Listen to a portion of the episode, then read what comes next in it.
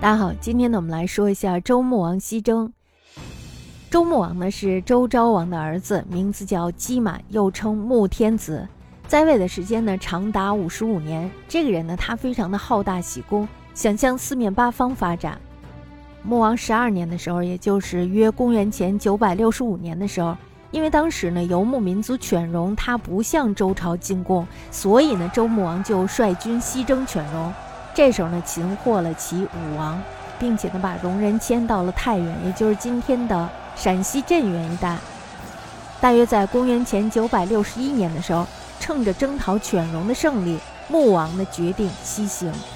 他的西行呢，一直抵达了青海东部一带地区。艰苦的千里往返呢，并没有打消穆王对西方乐土的向往。据说呢，他之所以要去，是因为他手下有一个非常善于驾车的车夫。这个车夫呢，名叫造父。造父的先人呢，是以擅长养马还有驾车而著称的。造父呢，在这个时候受到了周穆王的宠爱。为什么非常宠爱他？也是因为他这个驾车驾得非常的平稳，而且呢，驾得非常的舒适。同时呢，还因为他精心的挑选了八匹毛色相配、力量整齐的骏马。那么在加以调训以后呢，名为华六，也就是一匹赤色的骏马。还有就是绿儿等等，把这些马匹呢献给了周穆王。周穆王呢乘坐着八骏所驾的马车，造父呢为他驾车，西行至西王母之邦，乐而忘返。周穆王环游西北，并不是贪图享乐，是吧？因为大家都知道，长途的跋涉呢并不是很容易。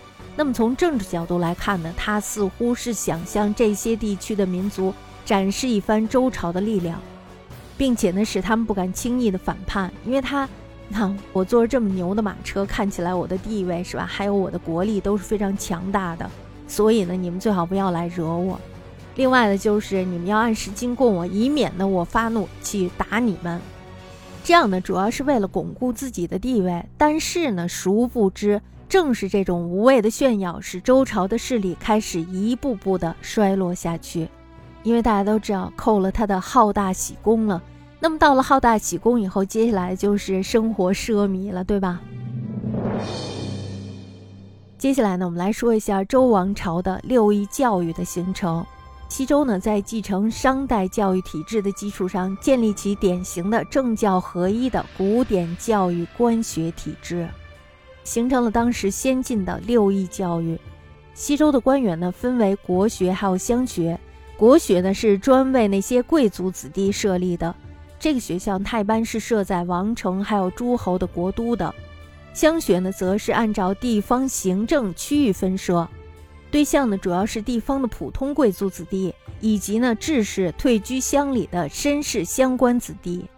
大家都知道孔子是吧？孔子呢他就保持了一个士的身份，虽然呢他家道中落，非常的贫困，但是呢他依然能够接受很好的教育。就是因为他有一个士的身份，西周的教育内容呢是以礼还有乐为中心的，辅以射、御、书、数的六艺教育。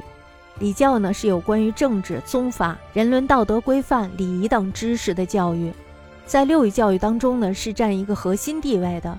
乐呢主要教的是宗教祭祀乐舞知识，其中呢包括和之雍孝有六方面，核心呢主要是张扬等级观念。射育呢是一种综合性的教育，包括道德情操、内心志向和技艺的培养。当时呢，射是最为受到重视的，射艺的高下呢，常作为士子的奖励，还有提升的标准。书教呢，就是有关读写算的这些知识教育。六艺教育的特点呢，主要是学在官府，官师合一。教师呢，既行教又监管国家事务。那么到了春秋战国，封建经济不断的发展。周王朝的势力日渐衰弱，这时候呢就出现了礼崩乐坏的局面。大家都知道孔子就是这个时代的人，是吧？所以呢，当孔子他快要死的时候，他又说这个世道呀已经没有礼了。最后呢，悲惨的死去了。兴起学在四夷的私人自由讲学风气，这就是孔子最先提出的。贵族的官学呢，从此走向了衰落。中国古代教育的一次重大改革正在来临。大家要知道，这是孔子首创。